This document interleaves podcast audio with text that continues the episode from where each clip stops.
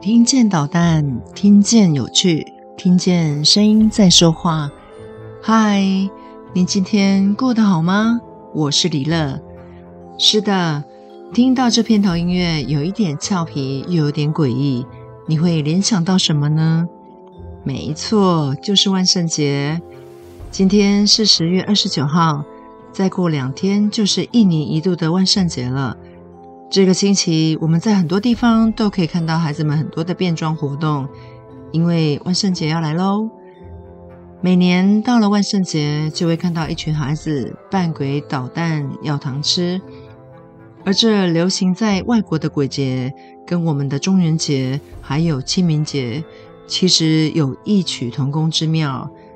相同的地方，就是在阴间的人们会返回阳间，不同的是。西洋的万圣节演变到后来，其实有一种欢乐的庆祝，玩乐气氛很大；而我们的清明节跟中元节，则是对逝去的祖先以及好兄弟的祭拜，心情是比较严肃的。那今天我们在节目当中就来好好认识一下万圣节。相传在两千多年以前。欧洲的天主教会把十一月一日定为天下圣徒之日 （All Hallows Day）。Hallow 是圣徒之意。公元前五百年，居住在爱尔兰、苏格兰等地的凯尔特人，把这个节日往前移了一天，就是十月三十一号。他们认为这一天是夏天正式结束的日子。也是新年以及寒冷冬天的开始。当时，人们相信死去的亲人会在这一天回到阳间的亲人身边，并且在活人的身上找寻生命，借此能够再生。这是人死后唯一能够获得再生的希望。听起来挺吓人的。活着的人们因为害怕、担心这些幽灵对他们不利，于是人们就在这一天熄掉炉火、烛光，让这些灵魂无法找寻到活人，又把自己打扮成妖魔鬼怪的样子，把死人的灵魂吓走。所以大家扮鬼，就是为了把孤魂野鬼给吓跑，扮相越可怕越有效。之后，他们又会把火种烛光重新燃起，开始了新的一年的生活。传说那时候的凯特人部落也会在十月三十一日把活人杀掉，用以祭奠死人的习俗。而到了公元一世纪之后，占领凯尔特部落的罗马人也渐渐接受万圣节的习俗。不过，罗马人废除了烧活人。击败死人的野蛮做法，罗马人将庆祝丰收的节日与凯尔特人的仪式结合，戴着可怕的面具，打扮成动物或者鬼怪的造型，就是为了赶走在人间四处游荡的妖魔。演变至今，就成了全球大部分人们在庆祝万圣节时古灵精怪的打扮。到了万圣节晚上，小朋友们忙着一家一家讨糖果吃。关于不给糖就捣蛋的由来，其实每一个国家都不一样。像是凯尔特人有一个风俗，就是穷人会帮死去的有钱人祷告，来换取一些小点心。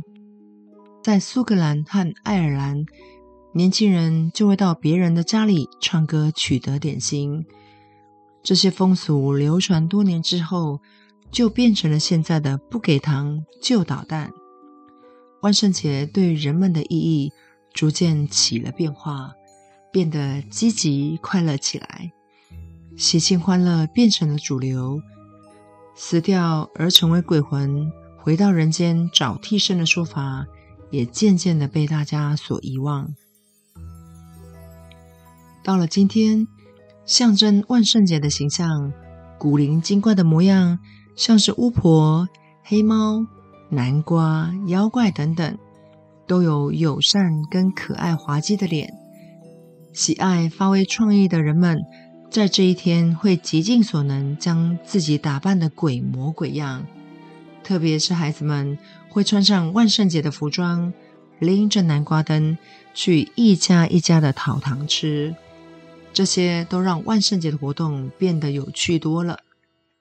你想象一下哦，如果是清明节或者中元节的晚上，有人按你家门铃，你把门一打开，看见鬼怪的打扮。这个不把你吓死才怪。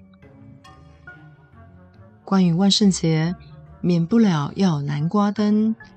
传统的南瓜灯是把南瓜雕刻成脸的形状，再放入蜡烛。而南瓜灯的由来是跟爱尔兰的传说有关。